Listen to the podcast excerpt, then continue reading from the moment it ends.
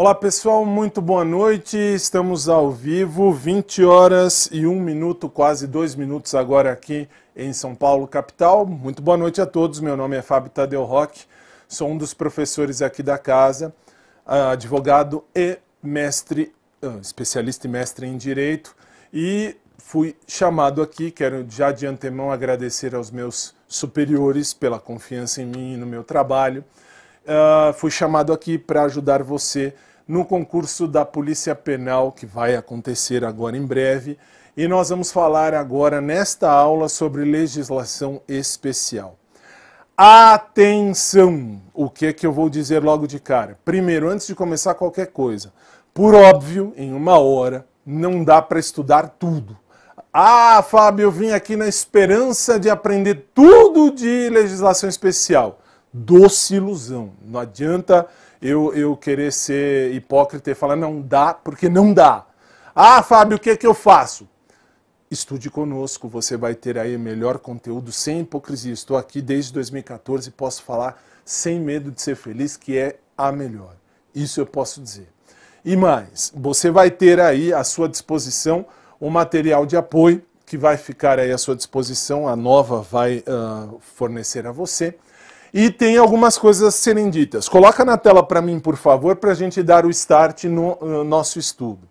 A legislação especial, ela trata de todas estas leis que aí estão e o material de apoio, exatamente isso uh, está à sua disposição.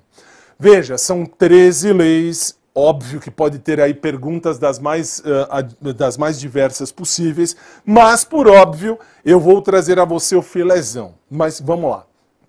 Vou começar dizendo o seguinte: nós vamos falar em 60 minutos as questões comentadas sobre a carreira chamada agente de segurança penitenciário, policial penal. Meu Instagram está aí à sua disposição e aí vem um detalhe. Qual é o detalhe? Eu vou disponibilizar a você o meu WhatsApp particular. Ah, Fábio, você é maluco fazendo isso? Não, eu costumo fazer isso eu leio tudo e respondo tudo. Eu demoro um pouco, por óbvio. Eu tenho aí uh, várias turmas em vários lugares para atender. Eu atendo a todos os chamados, mas eu tenho esse costume de passar o meu WhatsApp. Se você tiver alguma dúvida, meu WhatsApp ficará à sua disposição, mas a dúvida é sobre a matéria. Eu preciso deixar isso uh, registrado. Ah, Fábio, eu comprei um curso, não veio o curso, ou veio o curso. Não... Essas dúvidas não é comigo. Eu não posso ajudar nesse quesito. Eu vou ajudar você na minha disciplina, que é a legislação especial. Isso você pode contar comigo. No que eu puder ajudar, vamos juntos rumo ao seu sucesso profissional. Fato. Põe na tela, por favor. Meu WhatsApp aqui está, às suas ordens. Dúvidas sobre a matéria, por favor, me chame, não agora na aula, por óbvio, mas logo depois, uh, no que eu puder ajudar, eu ajudarei sobre legislação especial. Isso eu vou tirar as dúvidas que você tiver. Se você tiver dúvida, portanto, meu WhatsApp está aí e, por gentileza, me contate no que eu puder lhe ajudar, eu vou lhe ajudar. Isso é fato. Então, sem mais delongas, vamos estudar. Detalhe: eu não vou dar tempo para você resolver questão. Por quê? Porque senão não dá tempo para eu comentar a questão. Das questões que estão aqui, é certeza que pelo menos duas ou três da mesma espécie, não é igual, eu não sou idiota a ponto de pôr coisa igual, mas você vai ter aqui questões que vão estar na sua prova. Como é que eu sei isso? Eu dou aula desde 2007, então eu posso falar a você sem medo o que vai estar na sua prova. Claro que em uma hora não dá tudo, como já falei. Vamos começar. Põe na tela, por favor, vamos lá. A lei Uh, nós vamos falar da, das leis e vamos comentar e vamos começar já com a primeira. Caio Tácito coordena o setor antidrogas do município X e busca organizar eventos educativos quanto aos efeitos nocivos da utilização de drogas ilícitas. Nos termos da Lei 11343 de 2006, deve ser instituído atenção para um detalhe. Você, enquanto candidato, você, enquanto candidata, para que você tenha sucesso na prova, tente buscar, tente interpretar o texto da lei, o te, perdão, o texto da questão. para você ter noção do que vai ser perguntado a você. Não simplesmente já vai, ah, não sei o que, já vou. Não. O que é que você tem que fazer? Veja, põe na tela, por favor. Veja que a questão está dividida em cores. Muito bem. Primeira informação. Caio Tácito coordena o setor antidrogas do município. Portanto, vamos falar da lei de drogas, claro. E agora em amarelo, busca organizar eventos educativos quanto aos efeitos nocivos da utilização efeitos nocivos da utilização de drogas ilícitas. Portanto, nos termos da Lei 11.343 de 2006, o que é que nós temos que criar para organizar os eventos educativos? Atenção de novo, porque isto é uma questão que uh, normalmente cai, e normalmente eles vão falar dessa questão de eventos educativos, porque nós temos que prevenir o uso de drogas. Falei aqui, se você foi nosso aluno aqui da Nova, eu uh, já disse isso no curso, quando falamos desta lei, eu disse a você que a questão do, uh, dos eventos educativos é uma praxe, é uma constante que vez ou outra vai pintar na prova, porque você tem as, as pessoas que fazem a prova e que vão ter ali algum detalhe a mais, que vão buscar ali algum detalhe que querem saber. E a questão da, uh, uh, dos eventos educativos são algo necessário no, nos dias de hoje. Por quê? Porque nós vamos buscar ali a prevenção do uso das drogas. Mas e aí o que, que eu faço, Fábio? Volta na tela, por favor. Olha só. O artigo 19 uh, 19A da Lei Antidrogas instituiu a chamada Semana Nacional de Políticas sobre Drogas. Estudamos esse artigo dentro da, uh, uh, dentro das nossas aulas aqui. E aí eu já te falo, só com isso você já tem a resposta da sua prova. Fato, acabou aí. Mas eu vou te trazer mais informações, porque este slide é um dos mais importantes no quesito de legislação de drogas, a questão de drogas. Por quê? Porque os malditos que fazem a sua prova vão perguntar da questão de drogas. Me ouve, depois você me manda mensagem dizendo se eu tinha ou não tinha razão. Volta na tela, por favor. A, a resposta da questão já está aqui.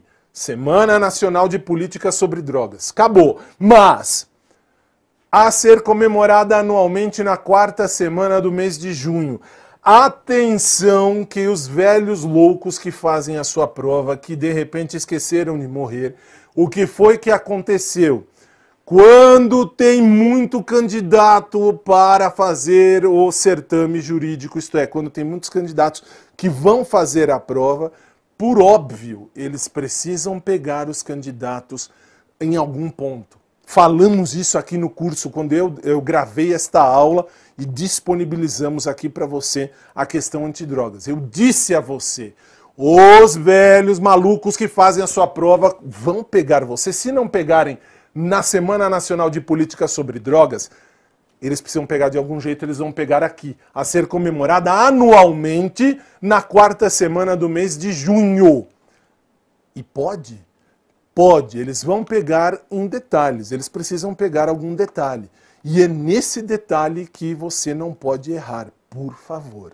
Volta na tela, por favor.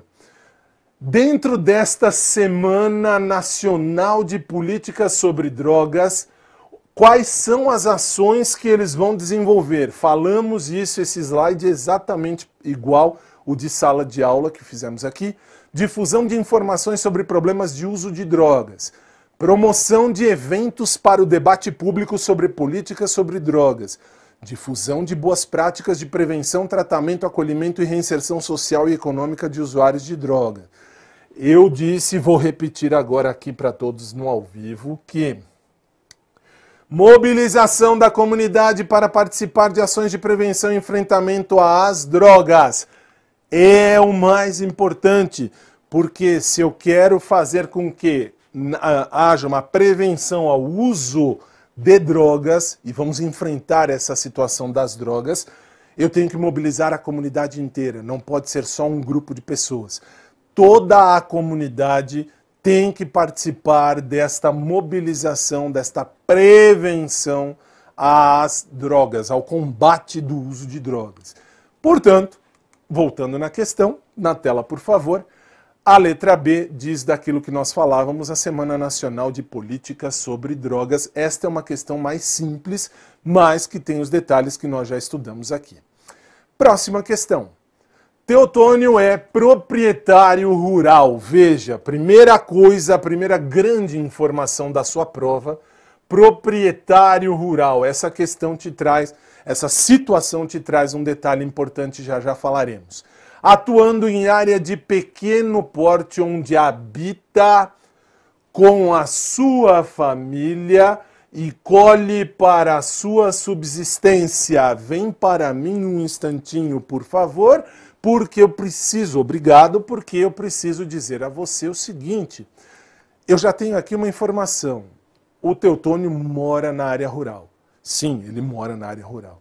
E ele mora com a família, mora com a família.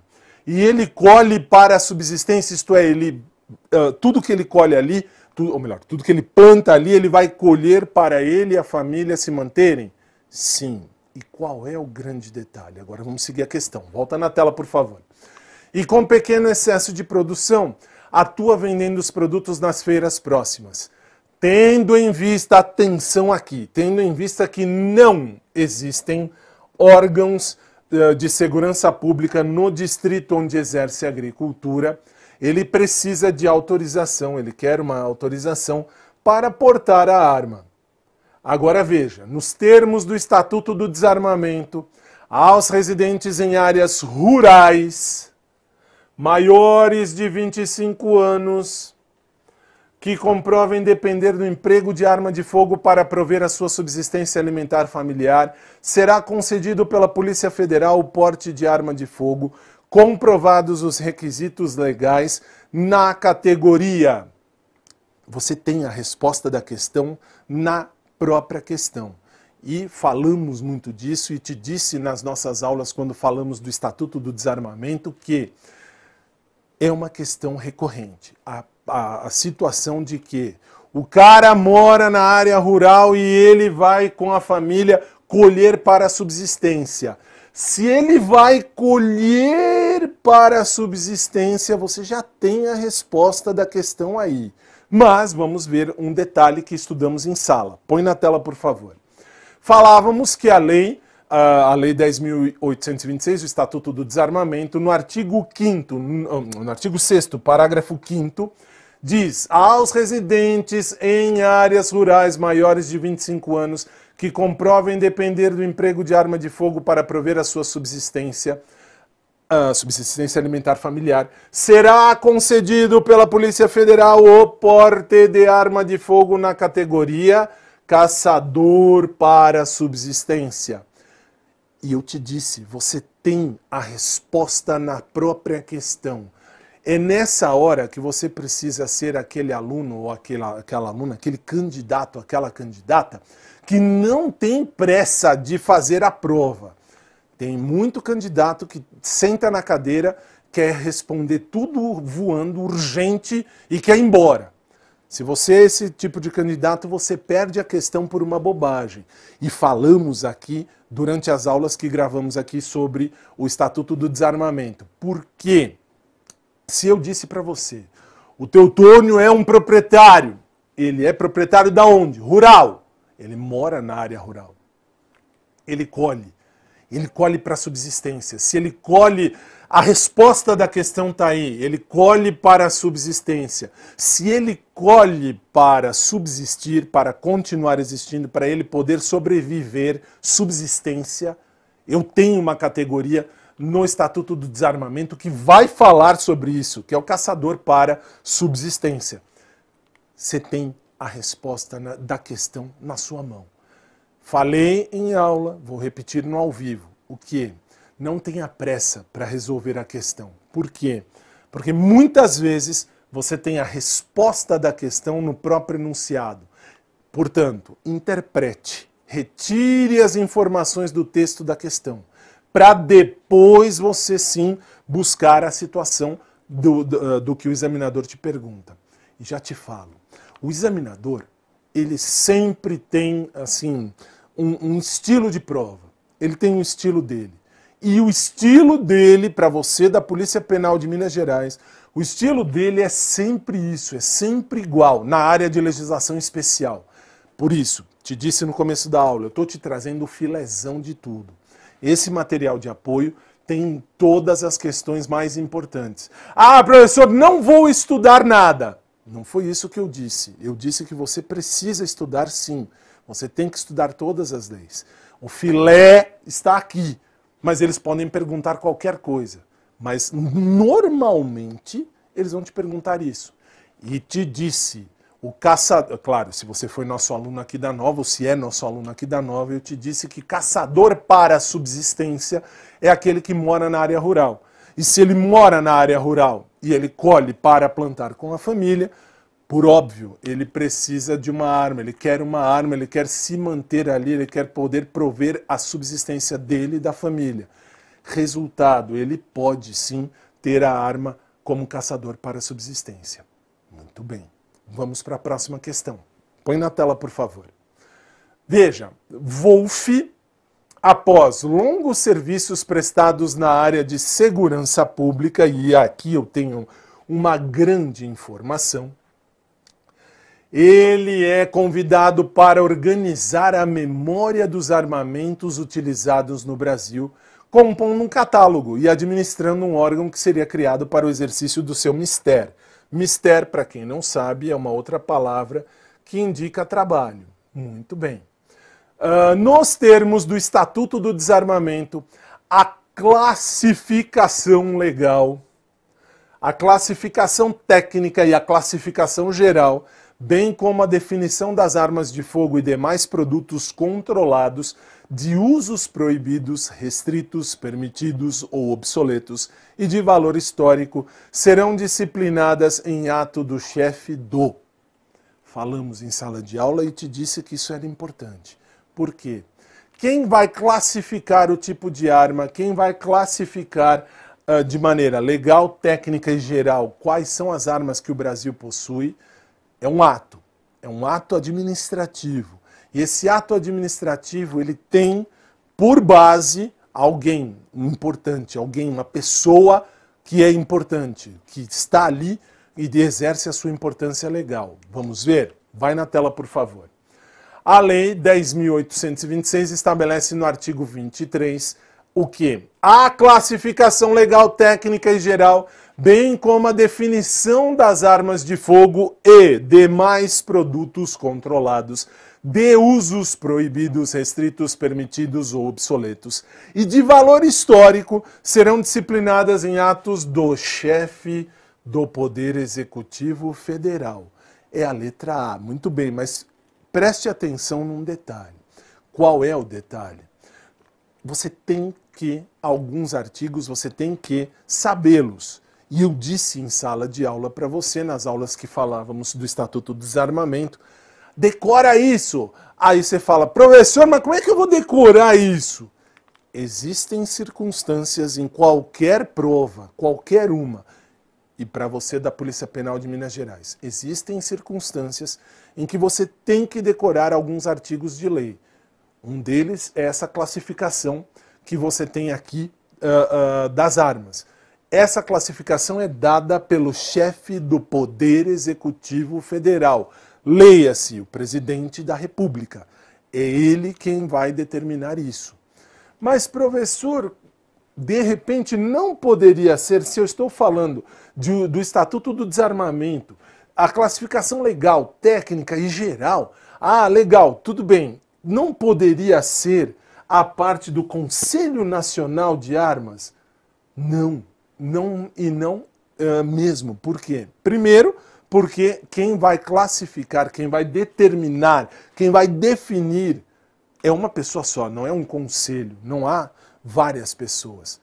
Quem vai classificar, quem vai determinar, quem vai fazer valer é uma pessoa. É o chefe do Poder Executivo Federal. Tudo isso nós esmiuçamos, nós falamos esmiuçadamente tudo, o que cai na sua prova do Estatuto do Desarmamento, falamos em sala. Muito bem. E sobre essa questão, lembre, é o presidente da República que eles não vão pôr presidente.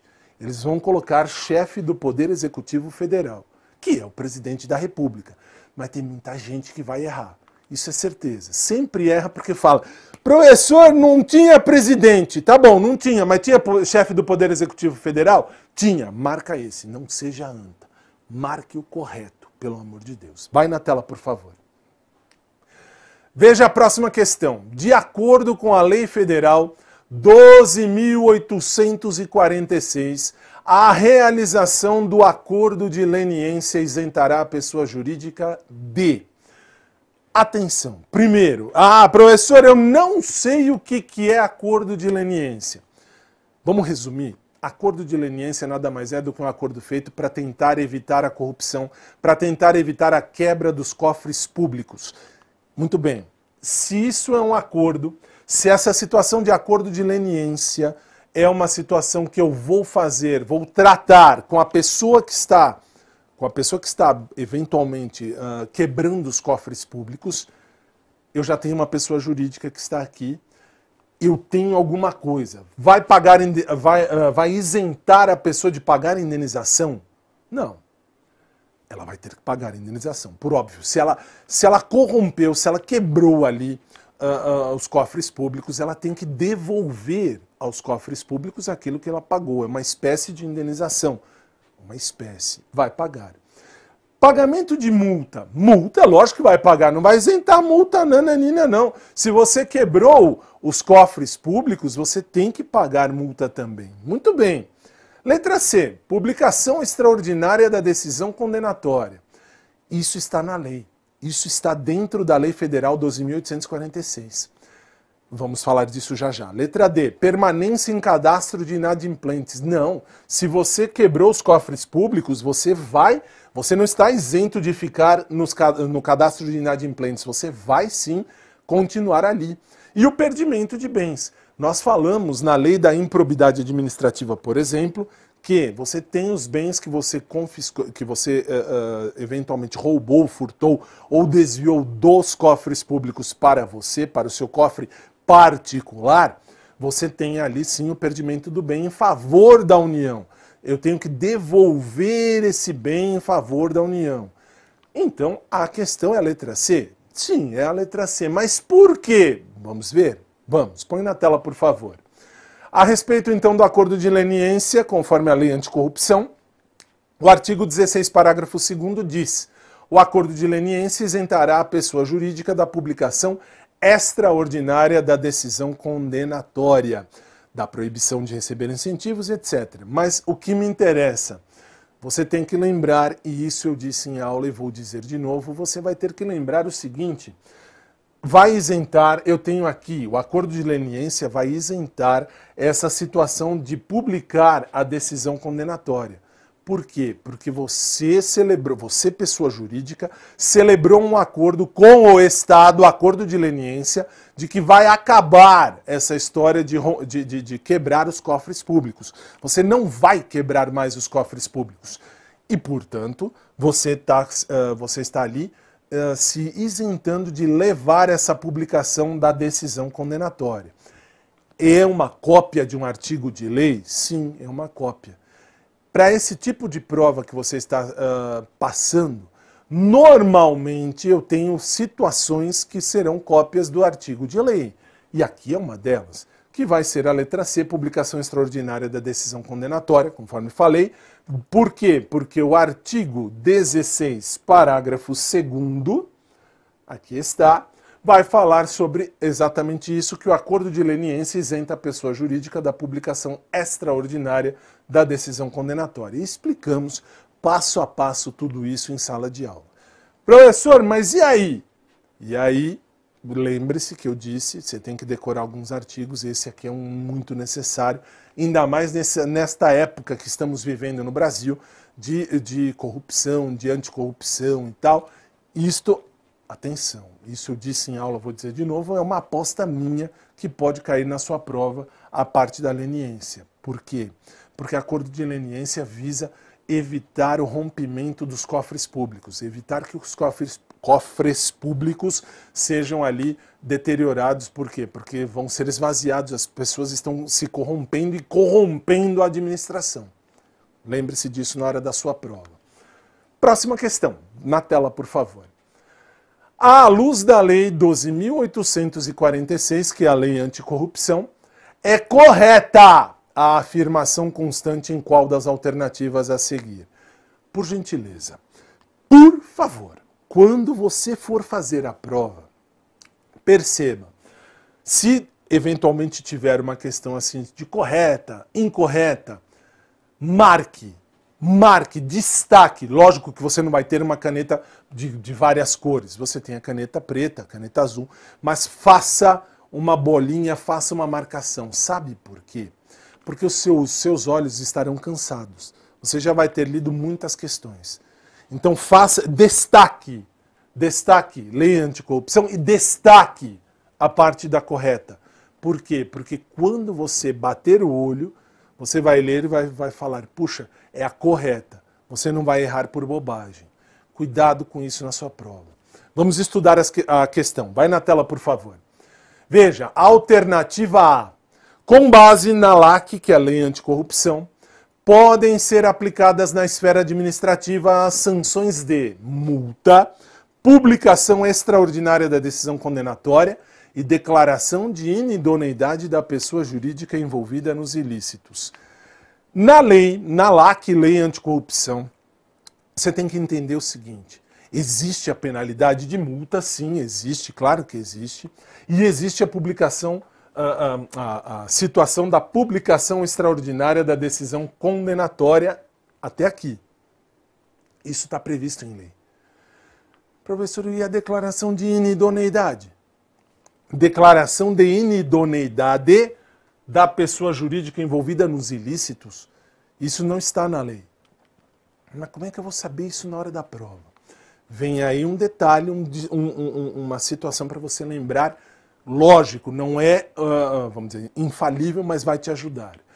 Quando você lembrar de lei anticorrupção e quando nós estivermos falando aqui da, da pena aplicada na esfera administrativa, na esfera administrativa não há, não vai haver a situação da idoneidade ou inidoneidade da pessoa jurídica. Por que não?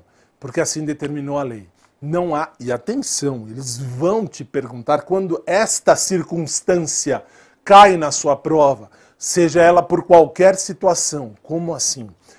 Não importa se eles te perguntarem é certo, é errado, apegue-se, atente a esta uh, alternativa, porque pode cair de diferentes modos, por isso eu te trouxe.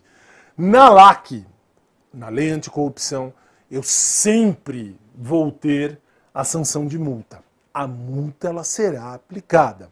A publicação extraordinária de decisão condenatória e declaração de, de inidoneidade da pessoa jurídica envolvida nos ilícitos.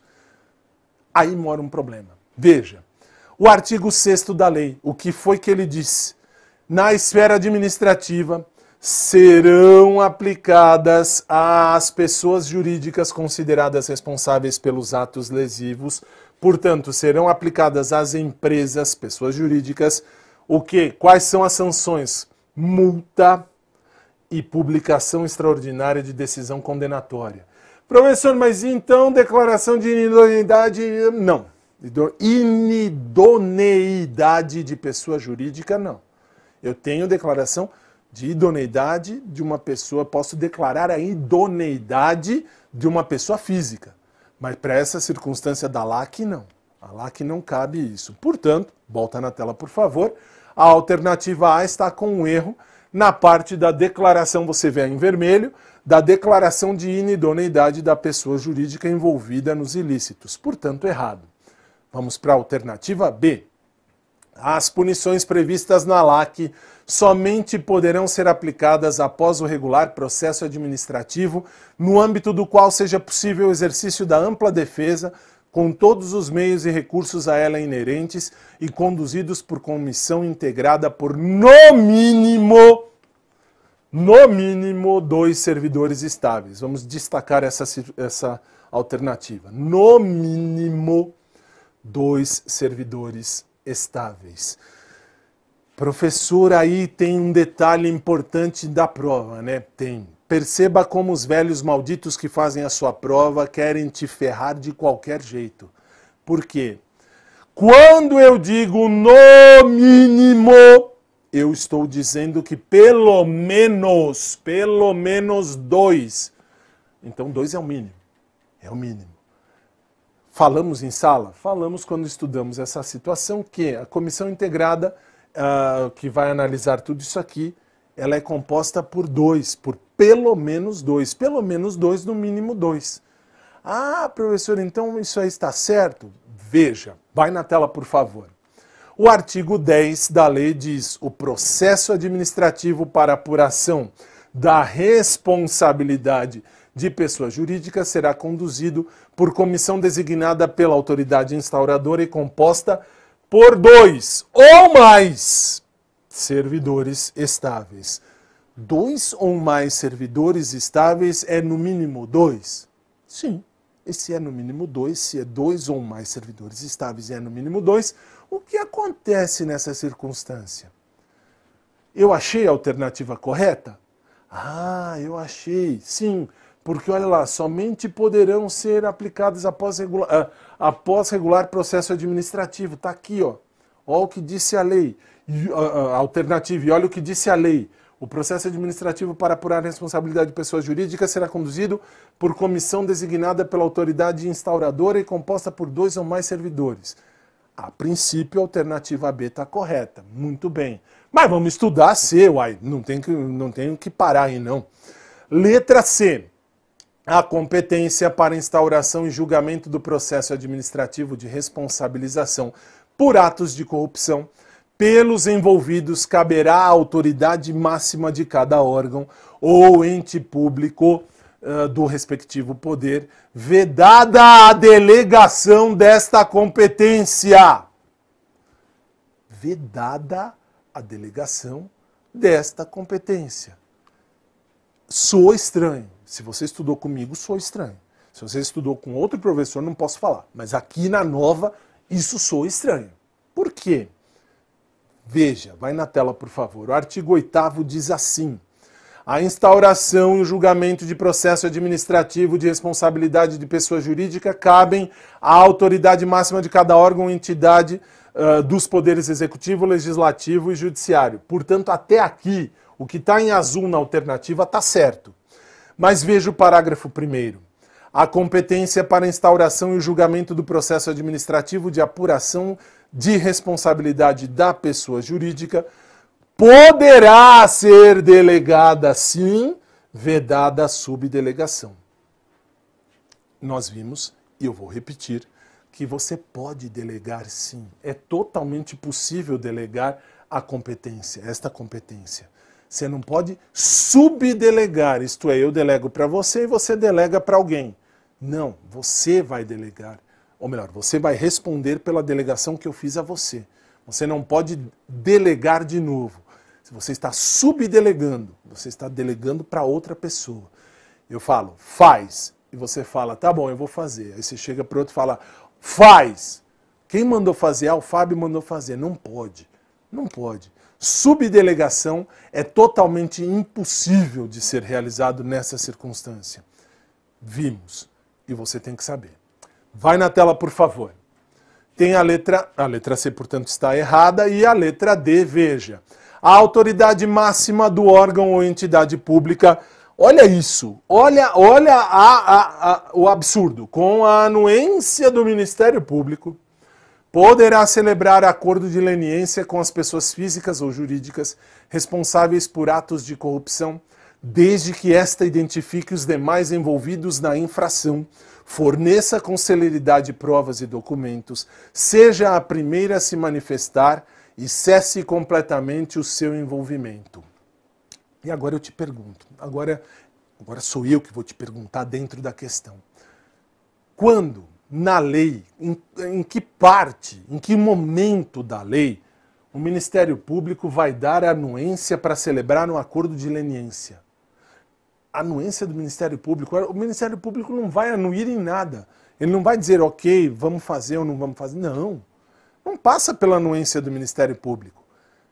Cuidado, isso cai em prova. Se não cair assim, vai cair na sua prova. O acordo de leniência, a situação do acordo de leniência, necessariamente não vai passar por anuência do Ministério Público. Não diz, a lei não fala disso.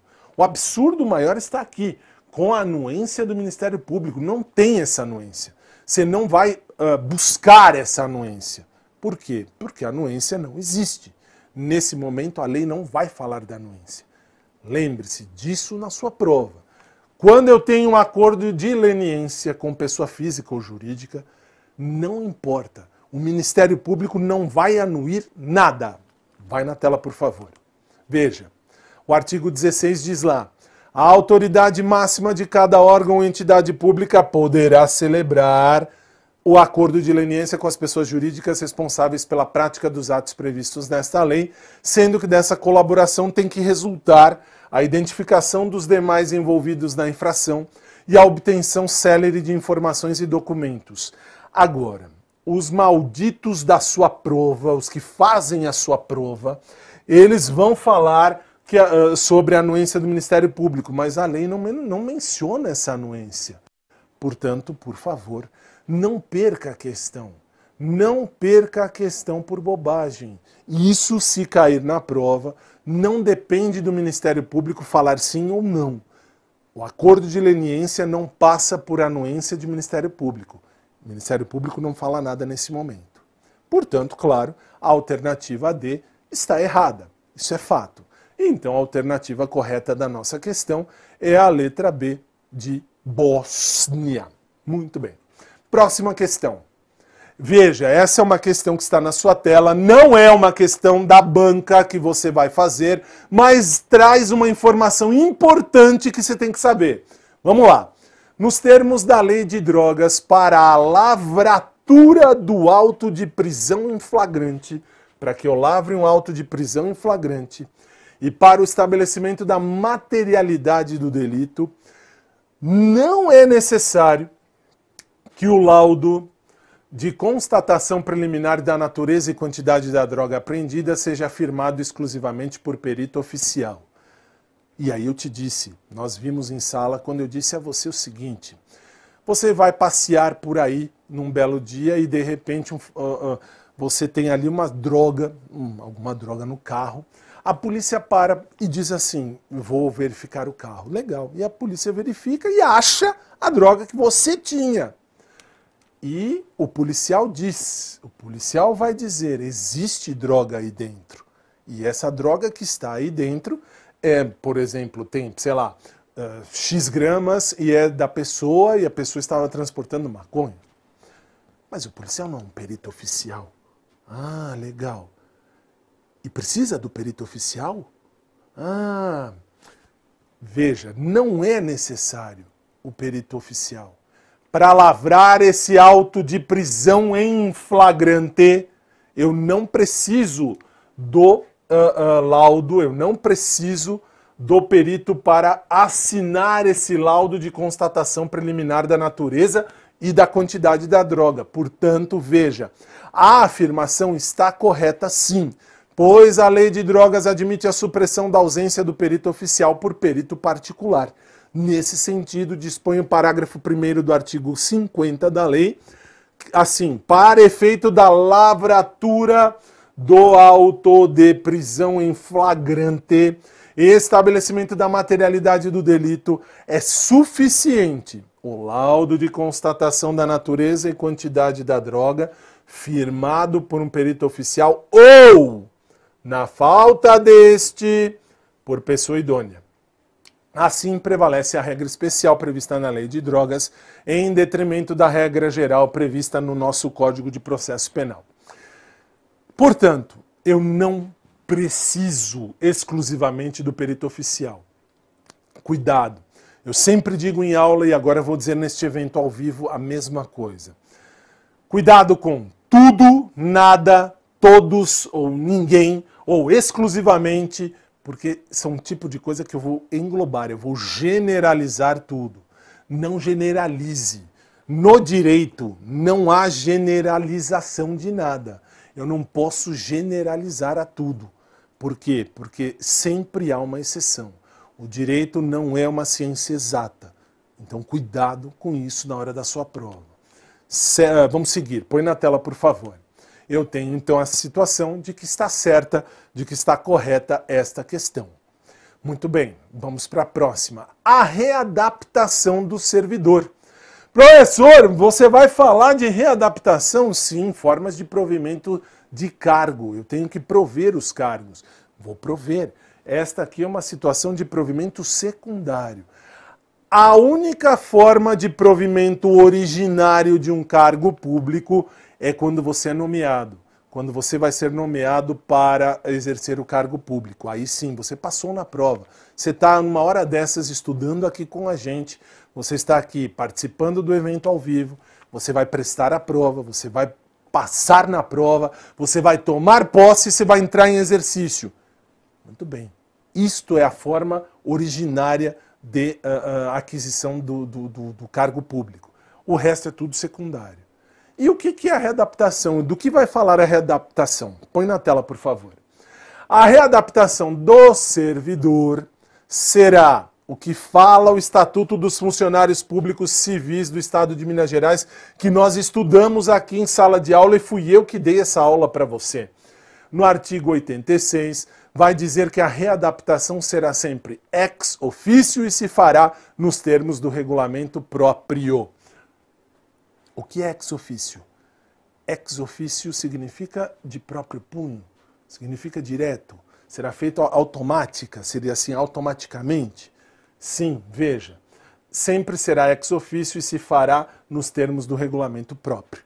É cópia da lei. Aqui não tem muito o que fazer, mas preste atenção, porque readaptação, quando cai na prova, e na prova da Polícia Penal, é certeza, e é certeza absoluta, que eles vão perguntar sobre a questão da readaptação ser ex ofício e ser feita dentro dos trâmites do regulamento próprio.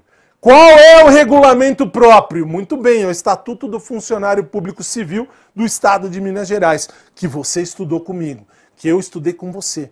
Tudo nós vimos aqui na ética, tudo direitinho, tudo bonitinho, o que cai na sua prova.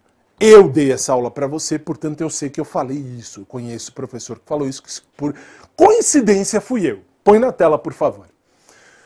Próxima questão. De acordo com disposição contida na Lei 8429, Lei da Improbidade Administrativa, uh, qualquer pessoa poderá representar a autoridade competente. Olha aqui, qualquer pessoa poderá representar a autoridade competente para que seja instaurada a investigação destinada a apurar a sua prática, sendo. Se você tem algo errado, e nós estudamos isso na lei da improbidade administrativa, que por coincidência fui eu que dei essa aula a você também, fui eu que gravei a aula aqui também, e eu posso dizer a você, qualquer pessoa pode representar uma autoridade competente, claro, se houve algum erro no houve algum ato de improbidade administrativa, houve um erro ali na prática de ato, qualquer um de nós pode, mas eu não posso me manter no anonimato. Não pode haver anonimato. Você não pode. Ah, não vou com a cara da Mariazinha, vou lá, vou, vou dizer que ela fez tudo errado, que ela acabou uh, lesando o, o, erário público. Você não pode. E falar assim, não, não fui eu que disse, hein? Não é para falar que fui eu. Isso é totalmente impossível. Você não pode fazer isso. Isso é totalmente errado. Portanto, vai na tela, por favor. O artigo 14 da lei diz: qualquer pessoa poderá representar a autoridade administrativa competente para que seja instaurada a investigação destinada a apurar a prática do ato de improbidade, sendo o que, que ele está procurando aqui? É o parágrafo primeiro que diz assim: ó, a representação que será escrita ou reduzida a termo e assinada conterá a qualificação do representante, as informações sobre o fato e a sua autoria e a indicação das provas de que tenha conhecimento. Portanto, A representação deve ser escrita e assinada com a qualificação do representante.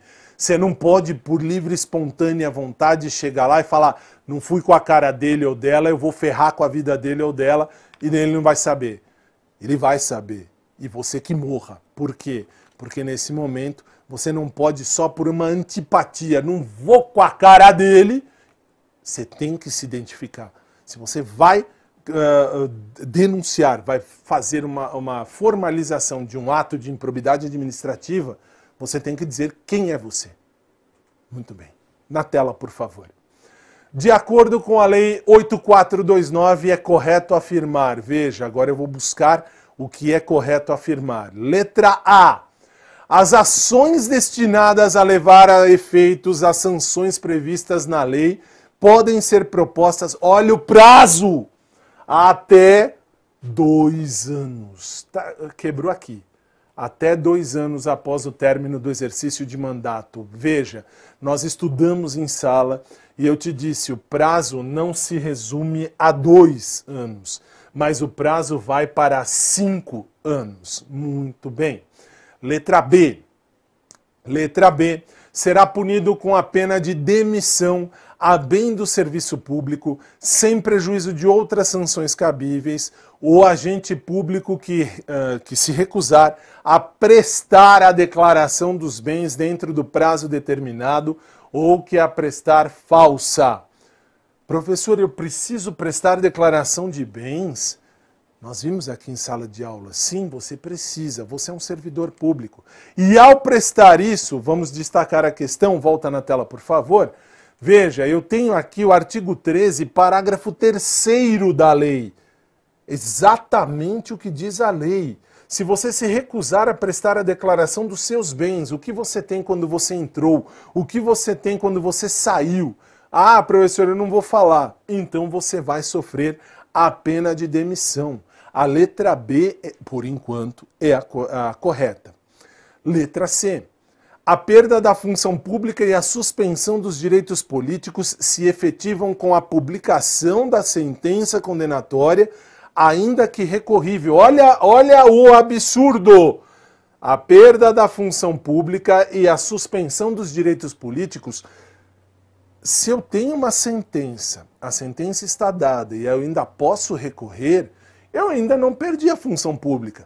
Eu ainda não tenho a suspensão dos direitos políticos. Ah, professor, então está errado? Claro que está errado, porque eu tenho que ter uma sentença penal irrecorrível, não posso mais recorrer, não cabe mais recurso, perdi. Perdi, levei na cabeça, levei uma paulada, acabou, eu não tenho mais para quem recorrer. Enquanto eu tiver para quem recorrer, eu não vou parar, eu vou continuar recorrendo. Chegou no fim, não dá mais para recorrer, aí beleza. Vai na tela, por favor, veja. Eu tenho no artigo 20, eu preciso do trânsito em julgado da sentença condenatória. Não é a publicação da sentença, mas o trânsito em julgado. Não cabe mais recurso. Aí, ok. Letra D. As cominações da lei impostas ao responsável pelo ato de improbidade não podem, em qualquer hipótese, serem aplicadas cumulativamente. Isso nós vimos em sala, não vou nem me prender muito, porque aqui não cai muito, é só aproveitei, porque o que me interessa é isso aqui, o B e o C, mas tudo bem, pode sim, em qualquer hipótese, ser aplicada cumulativamente qualquer tipo de pena dentro da, da improbidade. E, finalmente, a letra E. Em qualquer, em qualquer fase do processo, Olha isto aqui, olha a interpretação. Ainda que reconhecida a inadequação da ação da improbidade, não poderá o juiz extinguir o processo sem, sem o julgamento do mérito. Não é, não é ainda que. O ainda que está errado. Existe um erro crasso aí. Por quê? Não é em qualquer fase do processo ainda que. É quando isso é, a partir do reconhecimento da inadequação da ação de improbidade, o juiz não pode extinguir o processo sem julgar o mérito. Está no artigo 17, parágrafo 11. Vai na tela, por favor. Só quando eu tenho isso, eu tenho que trocar tudo isso em qualquer fase do processo, ainda que pela, pelas palavras só quando reconhecida a inadequação da ação de improbidade, não poderá o juiz extinguir o processo. Artigo 17, parágrafo 11. Cai na prova? Cai. Esse, sendo honesto para você, depois do, uh, estudando as provas, depois do que eu vi, não é uma questão muito recorrente essa letra E. O que mais cai, a letra B e a letra C. Por isso eu trouxe essa questão para você, porque essa questão é realmente importante. Essa, essa questão realmente cai na sua prova. Muito bem. Vai na tela, por favor. Vamos ver essas quatro circunstâncias. De acordo com a lei da execução penal, constituem deveres do condenado. Vamos já estudar os deveres aqui. Primeiro deles, submissão à sanção disciplinar imposta. Se você for condenado ali, é um dever do condenado se submeter à penalidade. Você vai se submeter à sanção. Portanto, está correta. A primeira Aliás, só para questão de ilustração, estamos falando do artigo 39 da lei. A primeira circunstância, submissão à sanção disciplinar imposta, está correta, é o inciso 6 do artigo 39. Segunda circunstância, eu tenho conservação dos objetos de uso pessoal. Se você for condenado, você tem, por obrigação sim, que uh, conservar os seus objetos de uso pessoal. Isso está na lei é o inciso 10. Volta na tela, por favor. Portanto, eu tenho aqui a situação correta também. Terceira circunstância: higiene pessoal e asseio da cela ou alojamento. Claro, se você foi preso, o mínimo que se espera é que você mantenha a sua higiene pessoal e que você mantenha a sua cela, o seu alojamento, onde você está preso, limpos, não é verdade? É, inciso nono, tá ali, tá correto. E a quarta circunstância: indenização à vítima ou a seus sucessores. Isso nós falamos em sala de aula, que quando você é condenado dentro da lei de execução penal, você tem sim que indenizar a vítima. Você vai indenizar a vítima e vai indenizar os seus sucessores se a vítima tiver morrido. Está no inciso, uh, uh, inciso sétimo. Portanto, está tudo correto. Alternativa E, são corretas as afirmativas 1, 2, 3 e 4. E finalmente, para a gente encerrar a nossa aula, veja, Hércules, aliás, essa questão despenca na prova. Hércules, delegado de polícia, efetuou uma prisão em flagrante delito. Vamos por partes.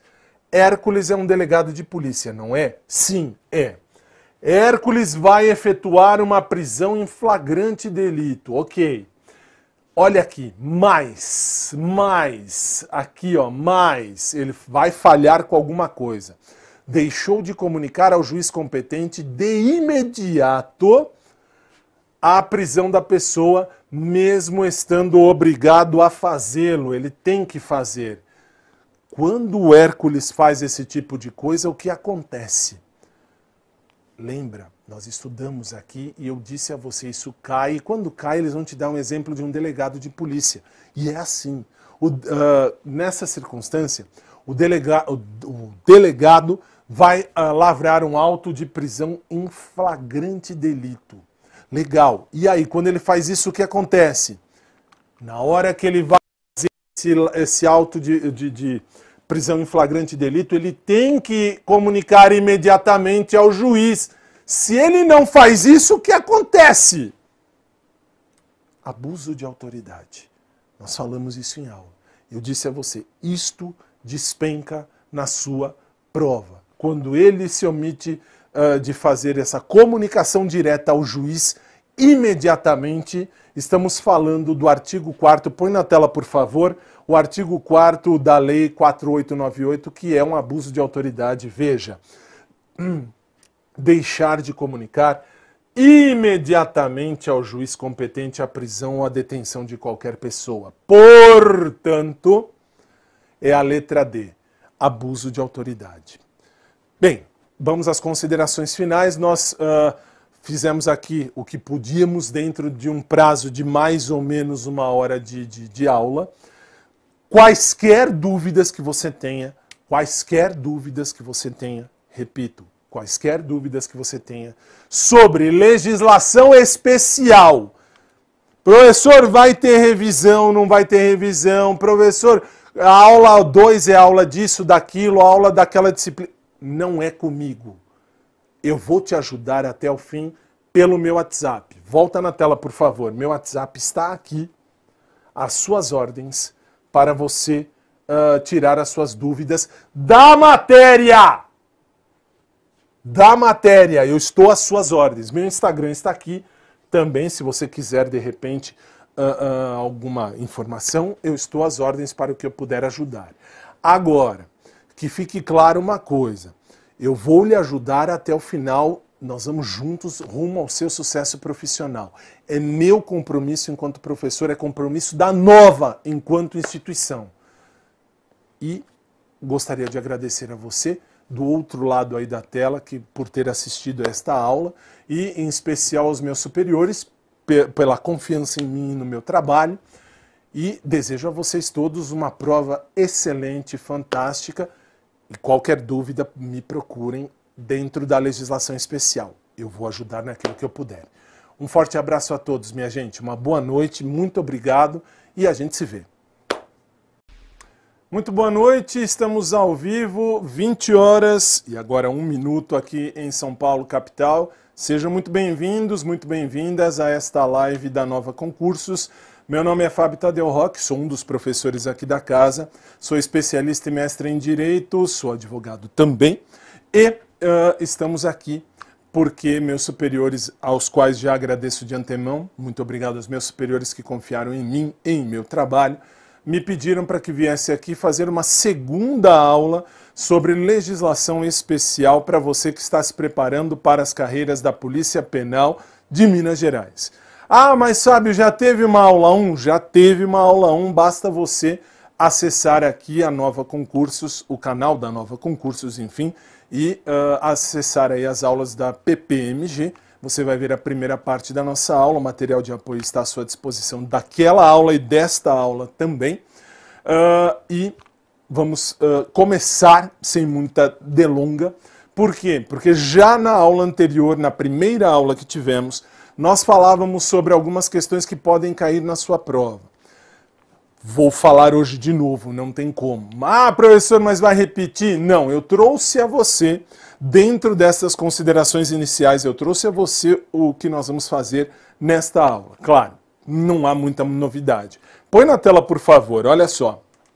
Nós vamos falar em 60 minutos aproximadamente as questões, algumas questões sobre a carreira de agente de segurança penitenciário da Polícia Penal. Meu Instagram está aí à sua disposição e cuidado, você vai ver que eu deixo o meu WhatsApp às suas ordens também é o meu WhatsApp particular? Sim, é o meu uh, WhatsApp particular. Você pode mandar mensagem, uh, ou melhor, posso mandar mensagem para você, professor? Você pode mandar mensagem para mim sem problema nenhum. Só que eu não respondo rápido, eu demoro algum tempo, porque este WhatsApp está à disposição para todos os meus alunos da faculdade, do cursinho, enfim, todo mundo. Todo mundo tem esse número, então eu leio tudo e respondo tudo. Por que, que eu estou dizendo isso? já para deixar claro muita coisa. Do que eu puder te ajudar, eu vou te ajudar, mas na minha matéria. Eu, isso eu preciso deixar gravado e registrado. Por quê?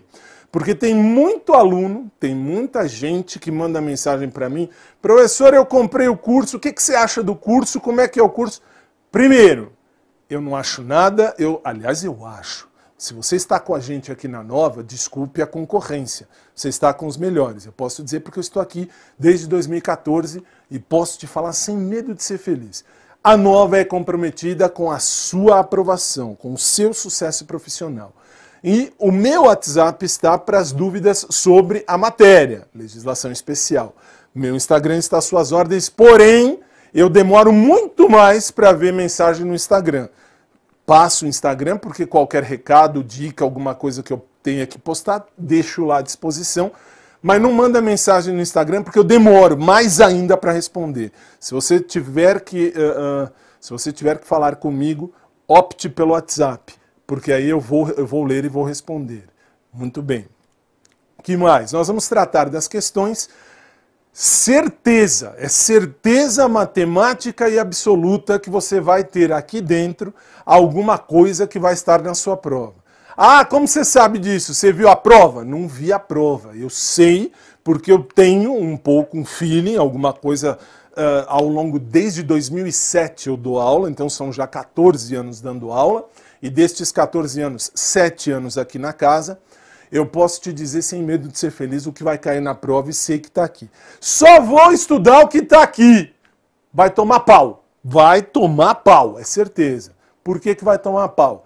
Porque você tem que estudar muitas outras coisas. Eu estou te trazendo um filezão e eu tenho certeza que dentro desse filézão você vai ter aqui muita coisa que vai estar na sua prova, é certeza. Inclusive tem questões aqui dentro que não estão no estilo da Selecon.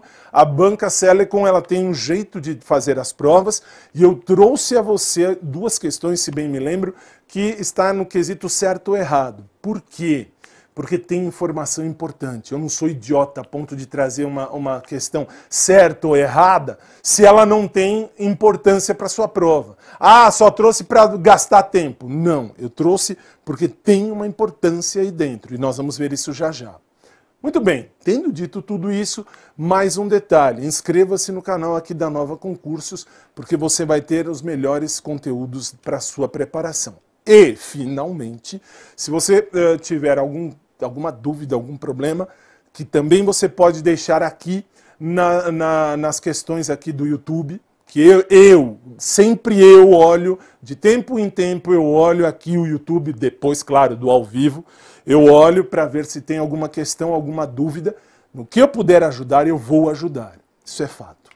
Tendo dito tudo isso, só resta começar. Vai na tela para mim, por favor. Você sabe que na sua prova você vai ter tudo isso que está aqui na sua tela. São as 13 leis. Muito bem, nós já falamos de algumas delas na primeira aula que tivemos e vamos começar com as questões comentadas a partir de já. Primeira questão trata da lei. Aliás, vem para mim um instantinho que eu esqueci de dar uma uh, recomendação. Eu não vou esperar você responder em casa. Ah, por que não? Pelo simples motivo que eu tenho aqui dentro informações importantes e preciosas para sua prova, que se eu demorar, ah, vamos demorar, vamos ver, qual que você acha? Eu perco tempo, eu tenho que te trazer a resposta, eu tenho que te trazer o melhor e o maior número de conteúdo possível no menor espaço de tempo. Tendo dito isso, voltamos à questão, por favor. A Lei 9.455, de 7 de abril de 97, estabelece que, olha só, pratica crime de tortura. Nós vamos falar sobre crime de tortura. O que é que você precisa saber em primeiríssimo lugar? Crime de tortura não tem o Instituto da Graça, não tem o Instituto da Anistia. Ah, professor, isso precisa saber? Isso precisa. Uh, não tem indulto, não tem graça, não tem anistia. Eu tenho que te trazer essa informação, porque sim, isto é importante, porque isso vai cair na sua prova. O que? Tortura é um tipo de crime que não tem, não tem graça, não tem anistia. Professor, o que é graça? Graça é o instituto do perdão dado pelo presidente da República. Anistia é o instituto do perdão dado pelo Congresso. Tem diferença? Tem. O, a, a, a, a graça. O presidente vai perdoar você. Você cometeu o crime, você. Ah, legal. E o que faz o presidente? Ele diz: Eu sei que o Joãozinho cometeu o crime. Se o Joãozinho cometeu o crime, eu, presidente da República, vou perdoá-lo. Eu perdoo. Por quê? Porque eu gostei do Joãozinho, achei ele legal. A razão não importa. O presidente lhe deu a graça. Você cometeu o crime, você estava preso, o presidente lhe deu a graça, você sai. Anistia. Congresso Nacional vai dar o perdão para todos aqueles que cometeram um determinado crime. Por exemplo, bigamia era crime? Era crime. Você não poderia se casar com duas pessoas ao mesmo tempo. Hoje é crime? Não é crime, mas você não pode contrair núpcias se você já tem núpcias.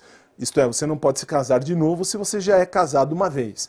Ah, e aí? E aí, quando o Congresso Nacional disse que isso não era mais crime, todos os que estavam presos por uh, bigamia saíram. Da mesma forma, a tortura. Tortura não tem anistia. Você nunca vai ver nenhum político te dar essa informação. Vamos dar anistia, vamos perdoar todos aqueles que cometeram tortura, vamos soltar todo mundo. Isso é importante saber. Isso vai estar na sua prova. Quer na nossa disciplina, quer lá em direito penal, vai estar na sua prova. Volta na tela, por favor. Alternativa A. Qualquer pessoa que submete alguém sob sua guarda, poder ou autoridade, com emprego de violência ou grave ameaça, a intenso sofrimento físico ou mental, como forma de aplicar um castigo pessoal ou medida de caráter preventivo. Cuidado, eu já vou te trazer a informação que é importante. A tortura é exatamente isso. A tortura, ela vai ser exatamente isso.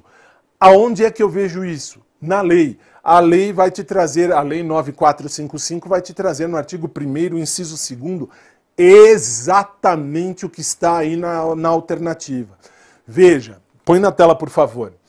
O inciso segundo diz que qualquer, submeter alguém sob sua guarda, poder ou autoridade com emprego de violência ou grave ameaça, a intenso sofrimento físico ou mental, como forma de aplicar castigo pessoal ou medida de caráter preventivo. Isto é a prática de crime de tortura. Posso torturar alguém psicologicamente? É claro que eu posso. É possível. Você vai, vai uh, fazer a pessoa ter ali um sofrimento mental. Professor, eu posso então estimular a pessoa fisicamente ou mentalmente para que ela seja torturada e confesse alguma coisa? Pode. E quando cai na prova, por exemplo, eu vou mexer com a sua incolumidade psíquica. Eu vou mexer com a sua cabeça. Isso é tortura. É, eu estou mexendo com a sua incolumidade. Essa palavra maluca cai na prova. Incolumidade. O que, que é incólume? É manter você são e salvo. Você tem que estar bem. Você tem que sair da sua casa, por exemplo. Eu saí de casa, vim aqui para o estúdio, eu andei por São Paulo com o meu carro, eu tenho que chegar no estúdio bem. Vou sair do estúdio, vou pegar o meu carro, vou voltar para casa. Eu tenho que chegar na minha casa bem. Se eu não chegar bem por qualquer razão, o Estado vai responder porque eu sofri uma lesão, eu tive problema, minha incolumidade foi mexida. Eu, você, qualquer um de nós, nós temos que ter a incolumidade sempre mantida, nós temos que estar sãos e salvos. Na tortura também. Na tortura também ninguém pode te torturar. A sua incolumidade psíquica tem que ser mantida. Isso sempre. Se alguém for lá por violência ou grave ameaça e querer encher a sua paciência para que você confesse algo, isso é tortura. Muito bem, volta na tela, por favor, porque a primeira alternativa está correta, mas nós vamos ver as outras, isso é fato. Letra B, o agente público que submete pessoa presa ou sujeita à medida de segurança a sofrimento físico ou mental, ainda que por intermédio da prática de ato previsto em lei ou resultante de medida legal. Cuidado com este ainda que. Por quê? Cuidado agora, porque agora eu vou falar uma coisa importante para sua prova. Cuidado com ainda que, mesmo que, todos, nenhum, alguém, ninguém. O direito, ele não é uma ciência exata, isso é fato. Mas, cuidado, ainda que ferra a questão. Sabe por quê? Vai na tela, por favor, veja o ainda que vai ferrar a questão, porque olha o que diz o artigo 1 parágrafo 1 da lei. Na mesma pena incorre quem submete pessoa presa ou sujeita à medida de segurança sofrimento físico ou mental. Não tenho ainda que. É por meio de, por intermédio de, prática de ato não previsto em lei ou não resultante de medida legal. Professor, então você tem que saber a lei. Alguns detalhes você vai ter que saber na sua lei da sua lei na sua prova. Por quê? Eu disse para você, se você foi meu aluno aqui na Nova, você teve essa informação. E eu disse a você, alguns artigos você vai ter que decorar. Professor, mas eu paguei o curso para aprender. Você aprendeu. Posso falar porque eu conheço o professor que gravou essa aula. Quem deu essa aula para você aqui no curso fui eu. E eu sei o que foi que eu fiz. Mas eu tenho que te dizer, você tem que saber alguns artigos. Alguns artigos você tem que lembrar de cabeça. Ah, não sou ladrão para decorar código. Eu quero que você morra se você não decorar. Sabe por quê? Você vai perder uma questão à toa. Algumas questões você tem que decorar. Eis aqui uma. Você vai, vai uh, levar alguém a sofrer fisicamente ou mentalmente por meio de prática que não está prevista em lei. Não tem nada a ver, por, uh, ainda que ainda que no sentido de, ah, olha, você vai a pessoa vai sofrer, ainda que tenha alguma outra situação, algum ato previsto em lei, não é ainda que, é por causa de. E é aí que você vai ver que há um erro. Mas vamos prosseguir. Vai na tela, por favor. Letra C. Qualquer pessoa que constrange alguém com emprego de violência ou grave ameaça, causando-lhe sofrimento físico ou mental, em razão de discriminação de qualquer natureza. Atenção para esse de qualquer natureza. Eu estou aqui englobando tudo. Se eu te causar um sofrimento físico ou mental por discriminar você por qualquer natureza é tortura? Não. Veja. Só vai ser, diz a lei, o artigo 1, inciso 1, a linha C, só vai ser exatamente tortura quando a discriminação for racial ou religiosa. Nesse sentido, você vai falar, mas professor, hoje em dia nós temos outras circunstâncias. Por exemplo, tem a discriminação sexual. Ah, professor, e aí? Cuidado. Discriminação sexual, claro, pode cair na, na questão de tortura? Claro que pode. Na prova, na prova, o que diz a lei? A lei diz, vai ser tortura se você constranger alguém em virtude de, de discriminação racial ou religiosa. Cuidado! Se disser por entendimento da lei, é racial ou religiosa. Se eu discriminar você em razão da sua pele, o negro contra o branco, o branco contra o negro, o branco contra o branco, o negro contra o negro, o índio contra o negro, enfim, qualquer raça com qualquer raça. Isso é discriminação racial. E isso vai levar você à questão da tortura. Eu estou torturando alguém por questão racial ou religiosa. Você pode acreditar no Deus que você quiser, ou você pode não acreditar em Deus nenhum. É seu direito. É meu dever respeitar. Como é meu direito acreditar no Deus que eu quiser, e é seu direito, ou melhor, é seu dever respeitar a minha crença. Você não pode discriminar ninguém por razões raciais ou religiosas que vai cair na prática de tortura. Volta na tela, por favor, letra D. A letra D diz: o agente público que constrange alguém com emprego de violência ou grave ameaça com o fim de provocar a ação ou omissão de qualquer natureza. Até aqui estaria certo, porque eu estou fazendo você sofrer algum tipo de violência ou grave ameaça porque você fez ou não fez alguma coisa. Mas não é de qualquer coisa, é de natureza criminosa. Você tem que ter para pra praticar algum crime. Professor, eu não entendi. Veja, a questão está aqui. Para diz o artigo 1 a linha B, para provocar ação ou omissão de natureza criminosa.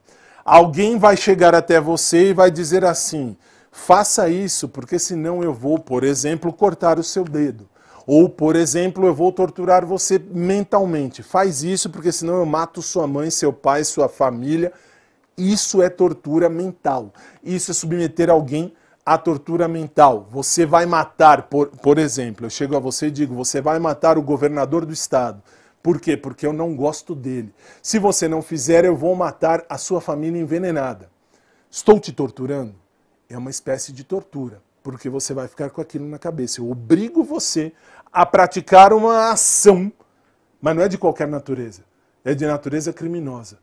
Por quê? Porque se eu te mandar fazer alguma coisa para o bem, não existe uh, discriminação. Por exemplo, vai lá pregar a palavra de Deus. Ah, professor, eu não acredito em Deus, mas isso não é uma coisa ruim cometer crime, se eu obrigar você a cometer um crime, se não eu faço algo contra você ou a sua família, isso é mexer na questão da tortura psicológica, a tortura mental. Volta na tela, por favor. Letra E. Qualquer pessoa que se omita diante de constrangimento ou submissão a ato de tortura. E de novo, veja, qualquer pessoa é muita gente. Qualquer pessoa é muita gente. Olha lá, artigo 1 parágrafo 2 aquele que se omite em face dessas condutas, quando tinha o dever de evitá-las ou apurá-las, incorre na pena de detenção de 1 a 4 anos. Qualquer pessoa, não. Eu tenho que ter a pessoa responsável. Existe uma pessoa ali, essa pessoa ali ela é responsável para evitar que haja uma tortura. Por exemplo, não lembro o nome do menino que, que, que era aprisionado lá no, no, armário com a mãe e a namorada da mãe. Uh, aí ele prendiam a criança lá no armário. Ó, oh, se, você, se você fizer xixi nas calças, eu te arrebento. Isso é tortura. Isso é torturar uma pessoa. Mas, professor, era uma criança, não importa, é um ser humano e também causa tortura. E pior, causa nojo na gente que vê certo tipo de atitude de, uh, de situação. Mas isso é tortura. Isso é tortura. Aquela mulher, aquela mulher e aquela mãe e a namorada, as duas mulheres, elas não poderiam fazer isso. E se uma delas visse que a outra estava fazendo, ela tinha o dever de evitar isso. Ela não evitou. Portanto, as duas têm que ser devidamente processadas e condenadas. Muito bem. Volta na tela, por favor. Portanto, a primeira questão, letra A, é a alternativa correta. Segunda questão, veja, esta é importante, eu não trouxe aqui de idiota. Veja, na esfera administrativa, no momento da aplicação da sanção prevista na lei anticorrupção, devem ser considerados o efeito negativo produzido pela infração, a gravidade da infração e a situação econômica do infrator.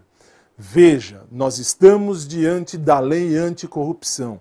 Se você foi meu aluno aqui na Nova, você estudou comigo essa situação da lei anticorrupção e percebeu que existe um efeito negativo produzido pela infração. Não existe? Sim, existe. E aonde está isso? Está na lei. Volta na tela, por favor. Olha lá.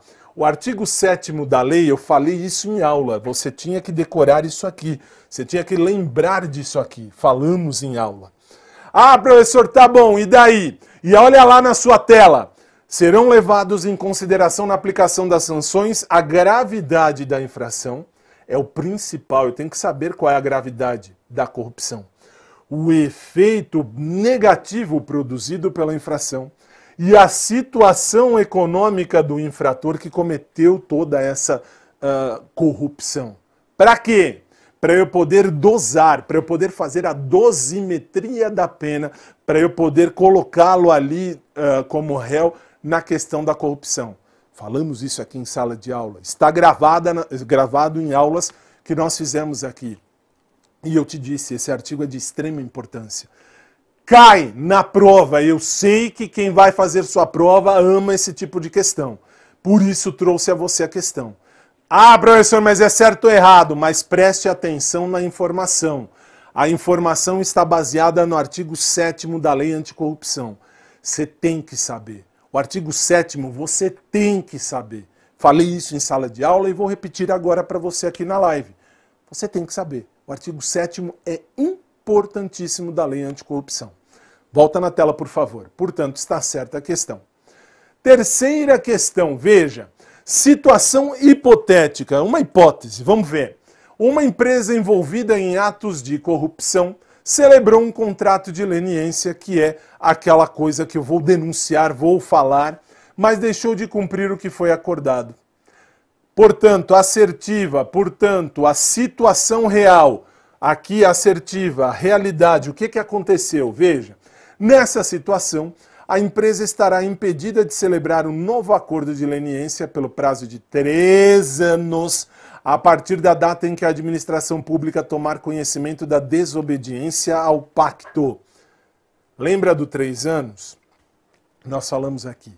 Eu disse para você nas nossas aulas aqui, e eu posso relembrar a você aqui uma coisa importantíssima. Você tem que lembrar que se existe um acordo de leniência, esse acordo de leniência ele não foi cumprido, a lei trata exatamente disso. A lei vai dizer que se eu não cumprir o acordo e se eu deixar de cumprir o acordo, eu não posso celebrar um novo acordo de leniência no prazo de três anos. E eu disse para você que este número é um número importante, portanto, está aqui, está na assertiva.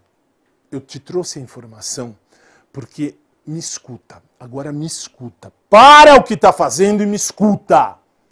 Vai cair na sua prova. A sua prova vai ter essa questão lá. E eles vão dar o prazo. Eu sei disso porque os velhos loucos que fazem a sua prova, eles amam essa questão. Eles amam a questão do prazo, do tempo. Três anos. Vai estar tá lá. Me ouve. De alguma maneira isso aqui vai estar tá lá. E você tem que lembrar disso na hora da prova. Senão você vai perder uma questão à toa. Volta na tela, por favor. Tá certa a questão, já vimos isso. Próxima questão. À luz da jurisprudência e da doutrina dominante. Primeira situação. Jurisprudência. Se eu estou falando jurisprudência, Estou falando o que dizem os tribunais, eu não estou falando da lei. Estou falando do que dizem os tribunais. Doutrina. Quando eu falo doutrina, o que é que eu estou dizendo?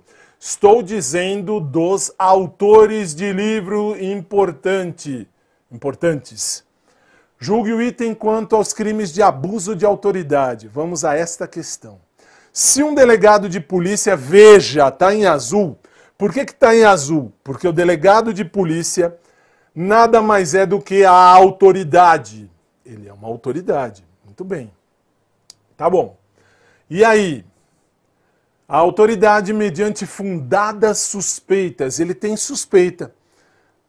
Mas ele suspeita e ele tem fundamentação. Ele diz: Eu sei porque eu estou suspeitando de algo. Do quê? De que o motorista esteja transportando em seu caminhão certa quantia de substância entorpecente para fins de comercialização. Se ele determinar a execução de busca no veículo sem a autorização judicial, veja, resultando infrutíferas as diligências. Aqui já está a resposta da questão. Ele tem uh, suspeita só que quando ele verificou, ele fez a diligência, não tem nada que comprove o que ele suspeitava. Uma vez que nada tenha sido encontrado, essa conduta da autoridade policial caracterizará o crime de abuso de autoridade, pois, conforme o entendimento doutrinário, estou falando dos autores, o que dizem os autores, o veículo automotor onde se exerce profissão ou atividade ilícita é considerado domicílio. Cuidado, nós estudamos aqui em sala de aula. Falei a você aqui nas aulas que nós tivemos que preste atenção. O seu veículo nem sempre ele será considerado como extensão do seu domicílio. E te disse, vai cair na sua prova. E te disse, eles vão usar a questão da droga que é colocada ali para fazer um falso flagrante. Ah, professor, você está falando mal da polícia? Não, eu estou falando mal de quem fez a prova. Porque quem fez a prova vai usar esse exemplo. É certeza. Isso é certeza matemática e absoluta. E aí o que é que eu faço, professor? Simples, você primeiro presta atenção na questão. Depois lembra de uma coisa que eu te disse. Olha, lá embaixo, segundo a lei de abuso de autoridade, falamos isso aqui em sala de aula.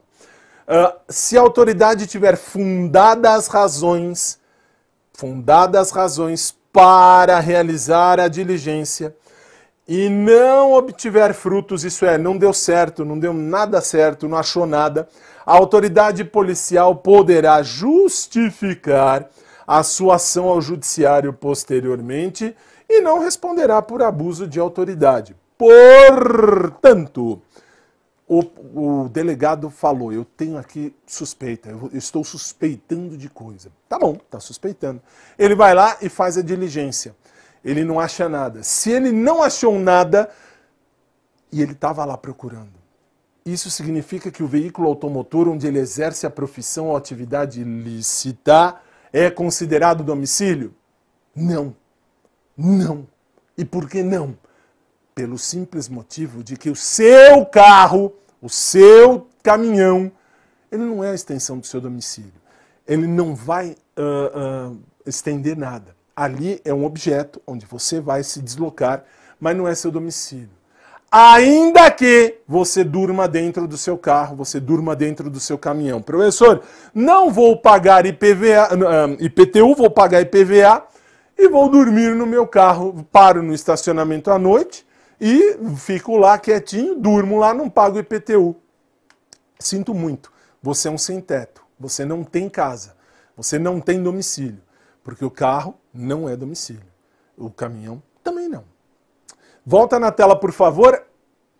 A sentença decorrente de ato de improbidade administrativa que julgar procedente a ação civil de reparação de dano.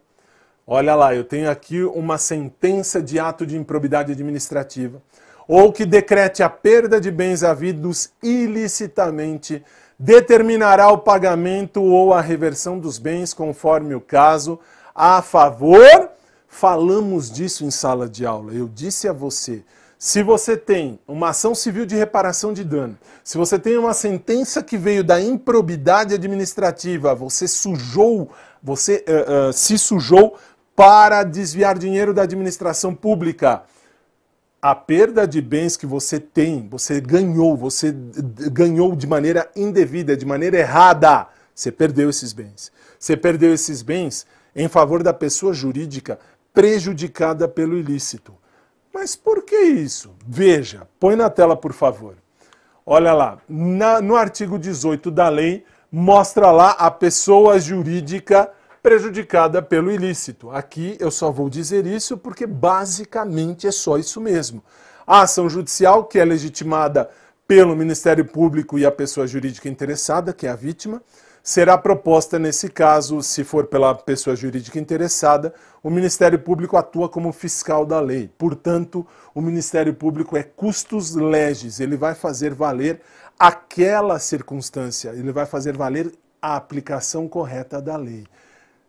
Aqui é cópia da lei, mas você tem que lembrar que eu disse em aula para você aqui, na nova, o seguinte: se você tem uma sentença de improbidade administrativa, determinando a perda do bem, a perda dos bens que você conseguiu ali de maneira ilícita, vai isso em favor da pessoa jurídica que foi prejudicada pelo ilícito. Isso significa, é a letra A, a questão uh, é cópia da lei, artigo 18, isso significa que a lei vai ser perguntada. Óbvio, eu disse a você, alguns artigos vão ser perguntados.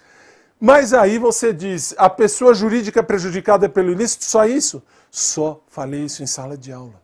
Mas professor, e aí? Vamos ver agora então a próxima questão. Mas antes, para tudo, já, eu vou dar um recado. Eu preciso lhe dar um recado. Veja, vou sair, mas já volto. Atenção, nós temos aqui na nova a questão do grande plano. O que, que é o grande plano, professor? é um, é um grande evento que vai acontecer nos próximos dias 11, 12 e 13 de janeiro, às 19 horas, aqui no. E esse plano é um plano prático para a prova, eh, eh, a prova de desculpas, né, que vai desbloquear a sua aprovação agora no próximo ano. Professor, eu vou me cadastrar. Ótimo, cadastre-se, é de graça. Você terá acesso a três dias de evento ao vivo e gratuito Uh, vai, vai ganhar um e-book com um plano prático e sorteios de notebook, tablet e muito mais lá em janeiro de 2022. Basta você clicar aí onde está o inscreva, se você está vendo aí. Você coloca seu nome e seu e-mail e olha só, nesse plano prático você vai aprender o quê? Veja, grandes professores aqui da casa estarão falando com você no dia 11, a primeira live está aí na sua tela, é revelando o grande plano com o nosso querido professor Kaká. E ele vai falar de cinco erros que você deve evitar na escolha do concurso e também as principais oportunidades do ano que vem. Uh, será numa terça-feira, dia 11 de janeiro, às 7 da noite, você vai aprender aquilo que jamais você deve fazer na escolha do concurso e como identificar as melhores oportunidades para você. No segundo dia, você tem o querido professor Eduardo Cortez, que vai falar a você a respeito da, uh, dos métodos e das técnicas que vão destravar e acelerar a sua preparação para os concursos. E finalmente, na terceira live, na quinta-feira, dia 13 de janeiro de 2022, os nossos dois queridos professores, o Cacá e o Eduardo, vão uh, fazer você criar um plano prático à prova de desculpas onde você vai montar um plano efetivo para sua aprovação. E esse plano vai funcionar mesmo, pode ter certeza nisso. Mas tudo isso falta dizer que você ainda vai ganhar gratuitamente um e-book completo com todos os detalhes desse grande plano para aprovação em 2022. O que é que tem nesse e-book, professor? Olha, introdução, principais oportunidades para 2022, como escolher o curso ideal para você, como analisar o edital, como organizar os estudos, como acelerar a sua preparação, como fazer as técnicas de estudo, seu estudo reverso com questões, como fazer uma boa revisão, técnicas para o dia da prova, como se preparar psicologicamente e uma surpresa final que, é lógico, você só vai saber se você se inscrever aqui no plano, no grande plano, que não é o plano do Cebolinha para pegar o coelho da Mônica, mas é o plano para você obter a sua preparação. O link está aí na sua tela. Uh, você pode acessá-lo e, por favor, inscreva-se. Você vai ter aí uma grande chance de ser aprovado em 2022 se você seguir o que os nossos queridos professores vão falar aqui em lives a serem realizadas em janeiro. Muito bem, muito bem. E agora eu voltei, eu voltei, eu virei aqui e voltei para continuarmos o nosso estudo. Por quê? Porque agora eu tenho que continuar a nossa, a, a, a nossa, a nossa live de questões. Volta na tela, por favor. Veja. Estávamos falando, agora vamos falar das armas de fogo. E eu falei disso também em sala de aula e te disse assim: olha só. A arma de fogo apreendida após elaborar um laudo pericial e a sua juntada aos autos. Portanto, a arma de fogo já está apreendida e foi elaborado o laudo pericial que nós falamos em aula e juntamos isso tudo aos autos, ao processo. Quando não mais interessarem a persecução penal, serão encaminhadas pelo juiz competente. Olha o erro! À Secretaria da Segurança Pública do respectivo Estado, no prazo máximo de 48 horas para destruição ou doação aos órgãos de segurança pública ou às Forças Armadas na forma da lei. Eu te disse, eu te disse, e vai cair. Essa é uma questão que eu tenho certeza que vai estar na sua prova. Lógico que não em certo e errado, mas a informação está aqui. Eu te disse, nas nossas aulas eu te disse que eles vão brincar com a questão da Secretaria de Segurança Pública do respectivo Estado. Eles vão dizer que você vai entregar a arma que já foi usada à Secretaria da Segurança Pública daquele Estado. Ou eu te disse que eles poderiam brincar com a questão do prazo, que seria 48 horas, ou 24 horas, ou 72 horas. Sempre eles brincam com isso, eles sempre fazem isso. Os velhos loucos que fazem a sua prova, eles não fazem outra coisa a não ser pegar coisa imbecil para pôr na prova. Eles tomam muito Rivotril e é óbvio que vão dar uma questão dessa.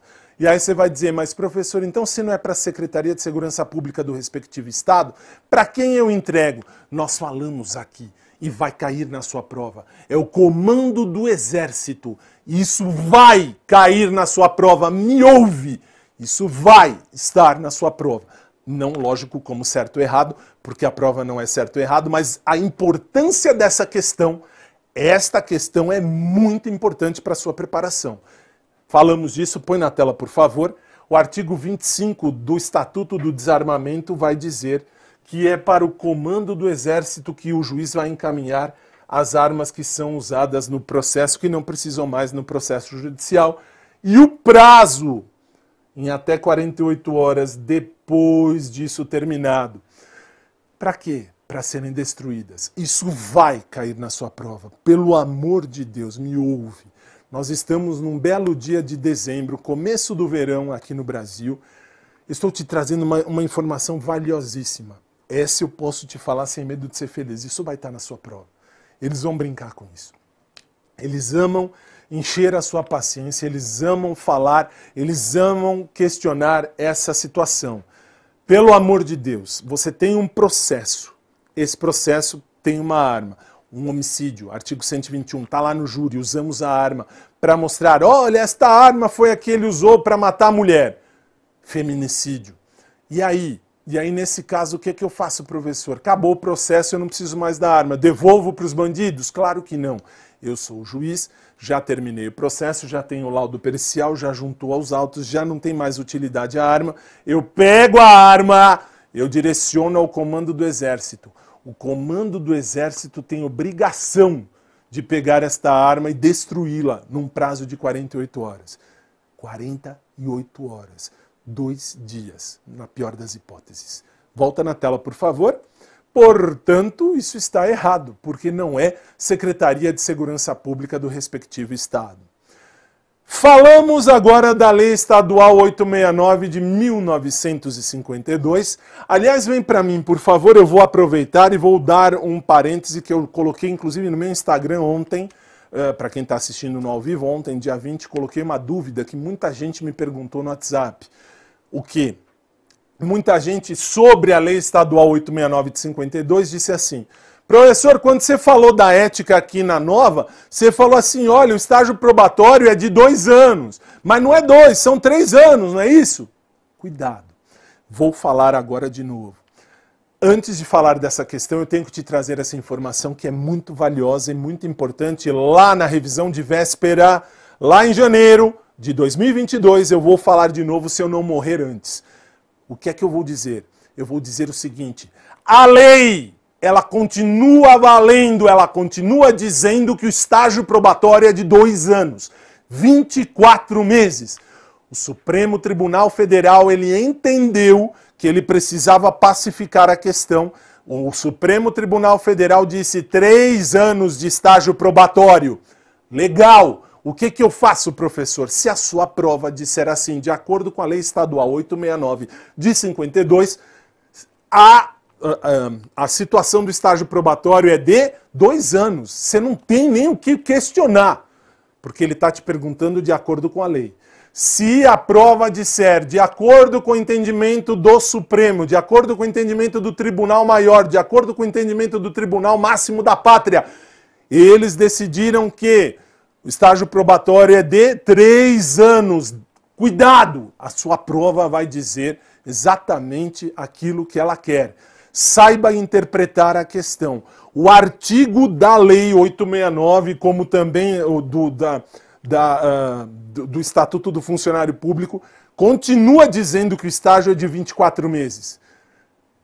Se perguntar com base naquela lei, na lei, com base na lei estadual, o estágio probatório é de dois, dois anos se perguntar de acordo com o, o, o, o, entendimento do Supremo Tribunal Federal, três anos. O Supremo já pacificou a questão. Cuidado com isso na sua prova, não vai cagar na questão, não vai perder a questão por burrada. Depende da interpretação que a, que a questão vai te dar. Voltamos à questão. Volta na tela, por favor. De acordo com a Lei Estadual 869 de 52, que é a ética, o ato pelo qual o servidor aposentado reingressa no serviço público, ele volta. Ele vai voltar ao, ao serviço público após verificação em processo administrativo de que não subsistem motivos determinantes para a sua aposentadoria. Ou seja, eu estou trazendo de volta o aposentado. O que, que é isso? Veja, nós estudamos aqui todas essas questões. O aproveitamento, de maneira resumida, é o retorno ao serviço ativo do servidor que se encontrava em disponibilidade. A reversão é o retorno do servidor que está aposentado. Sua volta às atividades se dá quando os motivos causadores da inatividade desapareceram. Portanto, aqui está a resposta da questão. Eu preciso da letra B. Letra C, readaptação é a investidura do servidor num cargo de atribuições e responsabilidades compatíveis com a limitação que ele tem agora. Transferência não é nada. Reintegração é a, é a reinvestidura quando invalidada a demissão por decisão administrativa ou judicial. De maneira resumida, eu passei aqui com você todas as formas de provimento de cargos, tá? Portanto, veja, volta na tela, por favor. Uh, falamos aqui da reversão, letra B de bucéfalo. Muito bem. Maria, vamos para a próxima. Maria, médica e servidora. Atenção, vamos por partes aqui. Médica e servidora concursada. Da onde? Da Rede Pública de Saúde do Estado de Minas Gerais. Trabalhava num hospital localizado em Belo Horizonte. Olha isso, é, aqui está a chave da questão. Após responder a processo administrativo disciplinar por inassiduidade Maria foi punida pelo seu superior hierárquico, agente legalmente competente, tá certo.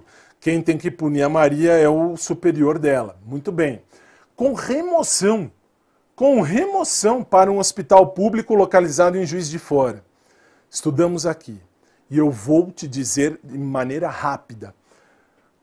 Quando falei da assiduidade, eu disse, isso aí é dever, dever do funcionário. Por exemplo, por exemplo, você estava aqui na live, se você está aqui no ao vivo, você estava na live antes das 8 horas. Muito bem, 8 horas começou a live.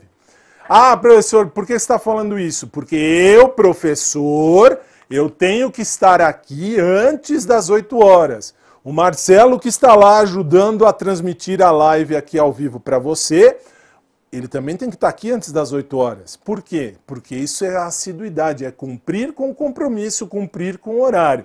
Imagina, a live é às 8, nós chegamos aqui 8h15, 8h20, ligamos tudo, começamos às 15 para as 9, 9 horas da noite terminamos. Isso não é assiduidade. A assiduidade, se ela não é cumprida, ela é quebrada, você é demitido. Você vai ser demitido ou demitida a bem do serviço público. Ele não pode remover. O que ele fez aqui, ele fez besteira. Ele fez uma uh, burrada. Por quê? Põe na tela, por favor. Veja. A remoção do servidor público não pode ser aplicada como punição no caso da inassiduidade. E veja um detalhe. Quando eu tenho um FDP, professor, o que é FDP? É filho da não, não é. É uma finalidade. Se a finalidade do ato causa o desvio de poder, foi feita com desvio de poder, ele não pode ser convalidado, não pode valer. Ah, professor, o que é CEP? Código de endereçamento postal? Não, a competência do ato. Se eu tenho competência para fazer o ato e eu agir com excesso de poder, ele pode ser convalidado, ele pode valer, ele pode passar a existir. Ah, por que, que você disse isso? Veja, a inassiduidade nós estudamos aqui é motivo para demissão. É um ato vinculado. O administrador não pode remover. O administrador tem que demitir. A pessoa não foi assídua. Portanto, qualquer ato praticado diferente desta demissão com o intuito de punir esta inassiduidade será considerado desvio de finalidade. E com isso, veja, eu tenho a letra A. A letra A diz legítimo exercício do poder hierárquico. Ele fez isso porque ele tem o poder hierárquico. É claro que não. Ele não, não, não é por conta do poder hierárquico que ele vai colocar a mulher em outro lugar, vai remover. Como também na letra B, você percebe que o abuso de poder na modalidade desvio de poder, uma vez que o ato administrativo de remoção foi praticado com finalidade diversa, isso está certo. Veja, o abuso de poder, há um abuso de poder, e há mesmo, porque ele desviou a função, na, na modalidade de desvio de poder, e com isso ele não tinha que remover, ele tinha que demitir. Na letra C, o erro está no legítimo exercício do poder de polícia. Esse legítimo exercício do poder de polícia, nesta circunstância, a administração pública não vai possuir a prerrogativa de limitar os direitos individuais para salvaguardar a ordem pública. Isso está errado. Letra D.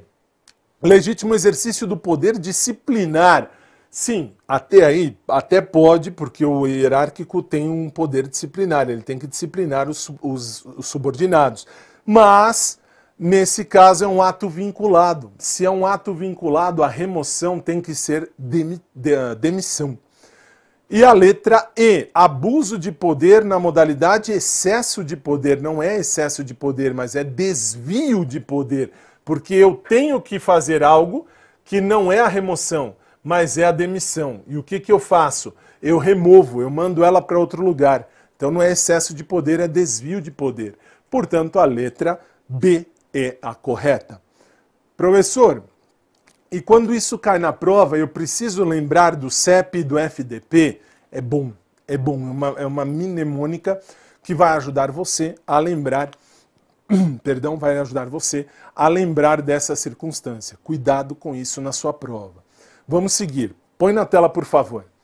Olha isso, olha essa questão, ela é dada de presente para você, é cópia do artigo 7 da lei. Veja. A Política Nacional de Segurança Pública e Defesa Social, que é a PNS-PDS, será implementada por estratégias que garantam integração, coordenação e cooperação Falamos aqui em sala de aula quando dei essa aula a você. Esta cooperação, esta integração na política nacional, se é uma política nacional, vem da esfera federal, vem do presidente da República, vem da galera lá de cima. Já tem um, uma, uma noção federal, ok. Mas volta na tela, por favor. Veja aqui embaixo. Inter, interoperabilidade, tal, tal, tal. Dotação de recursos. Você vê recursos, dotação de recursos, você vai falar, puxa, é de dinheiro, é monetário, é finança. Não, não é. Os recursos aqui que eu preciso para a saúde, para a saúde, desculpe, para a segurança pública, para a defesa social, eu preciso de gente. Se eu preciso de gente, eu preciso de direitos humanos, de, de, de recursos humanos. Portanto, está aqui, ó. É a única que fala de recursos humanos. Já tenho a resposta da questão. Ah, professor, é só isso? Só veja o artigo 7 da lei, que vai completar direitinho a questão federativa e humanos. Letra C. Vamos à próxima questão. Com referência à execução das penas privativas de liberdade. Assinale a opção correta. Falamos também disso em sala de aula. Eu vou acelerar um pouquinho para não eh, perder tempo. Então, agora eu vou te dar a informação necessária, mas vamos estudar tudo aquilo que você tem que saber para a prova. Volta na tela, por favor. Letra A. O condenado a pena superior a oito anos po pode começar a cumprir em regime fechado Pode, ele deve, desde que o juiz fundamente as razões. Veja, ele deve, artigo 33, parágrafo 2 do Código Penal, que vai falar que o condenado a pena superior a oito anos, ele deve, ele não pode, ele vai ter que, o pode está errado, ele deve começar a cumprir a pena em regime fechado. Isso está errado. Letra B a situação hipotética. Após uma discussão, Carlos desferiu ameaça contra a vida de Luiz. Para ter coragem de executar o que foi dito, Carlos ingeriu bebida alcoólica. Assertiva. Nessa situação, caso seja condenado à ingestão de bebida alcoólica, será irrelevante na dosimetria da pena. Cuidado. Falamos aqui, se você vai beber para se tornar mais forte, se você vai beber para se tornar melhor, não é irrelevante. Isso não é irrelevante na dosimetria da pena, muito pelo contrário, é relevante e muito relevante. Você tem que pesar isso. Aonde está isso? Veja, artigo 61 do uh, inciso 2 e o, o, primeiro também do Código, o, o inciso 2 a linha, o número 1 do Código Penal, que fala são circunstâncias que sempre agravam a pena o agente ter cometido o crime em estado de embriaguez pré-ordenada. Portanto, isso está errado porque a ingestão não é irrelevante, ela é relevante. Letra C. Situação hipotética: Mauro, que cumpria a pena de reclusão de 5 anos, foi beneficiado com livramento condicional, mas deixou de cumprir algumas condições especificadas na sentença e o benefício foi revogado. Nessa situação, novo livramento condicional poderá ser concedido depois que Mauro cumprir um sexto do restante de sua pena. Nós estudamos aqui e você preste atenção que não tem, se você não cumpriu, não há um novo livramento condicional a ser dado. Nós estudamos isso aqui em sala de aula e isso aqui cai na sua prova revogado o livramento condicional, não, não dá para ter um novo livramento condicional. Portanto, está aí, estão aí os erros. No livramento eh, condicional, se o benefício foi revogado, novo livramento não vai poder ser concedido. Letra D. O tempo em que o condenado permaneceu preso preventivamente não deve ser computado. Peraí, já para aí. Se eu estou preso preventivamente, Prenderam a mim porque acham que eu cometi algum crime.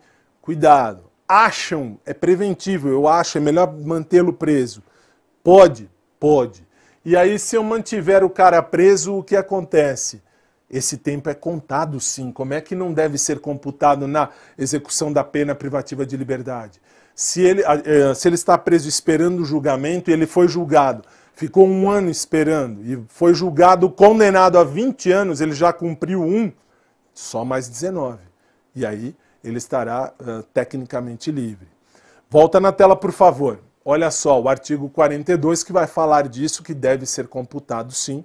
uh, portanto está o erro, e a letra E, que é a correta. Carlos cumpre pena de reclusão em estabelecimento prisional e estuda em estabelecimento certificado pelo MEC.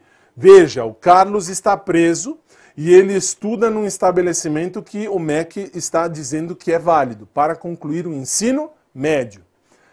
Assertiva nessa situação. Se Carlos terminar o ensino médio enquanto estiver cumprindo a pena, o tempo a ser remido, a ser diminuído em função das horas de estudo será acrescido de um terço. É verdade.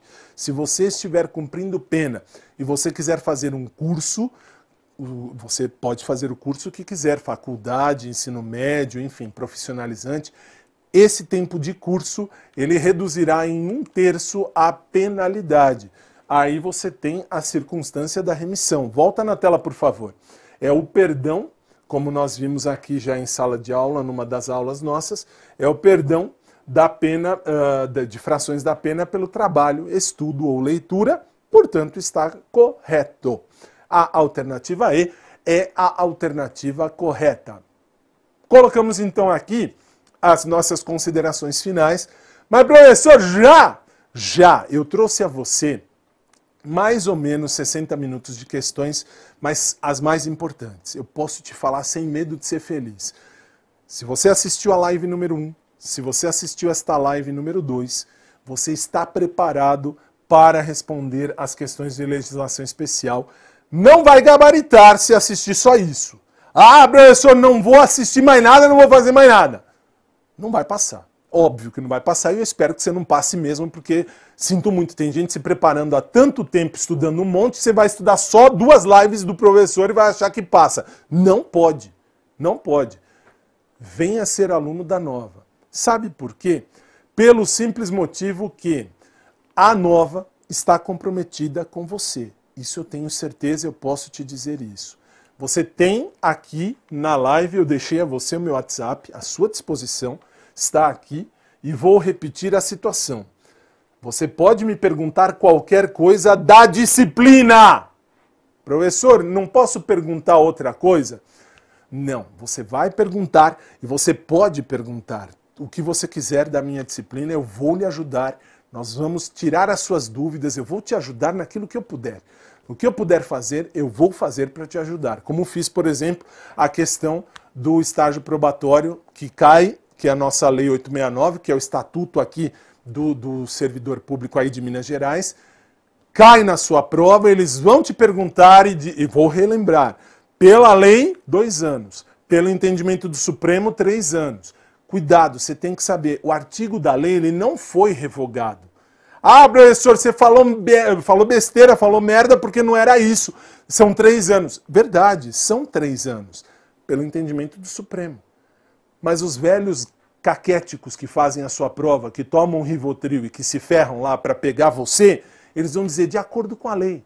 De acordo com a lei, o estágio probatório são 24 meses, e são mesmo, são 24 meses. Vai querer discutir com quem? Com o bispo? Não vai.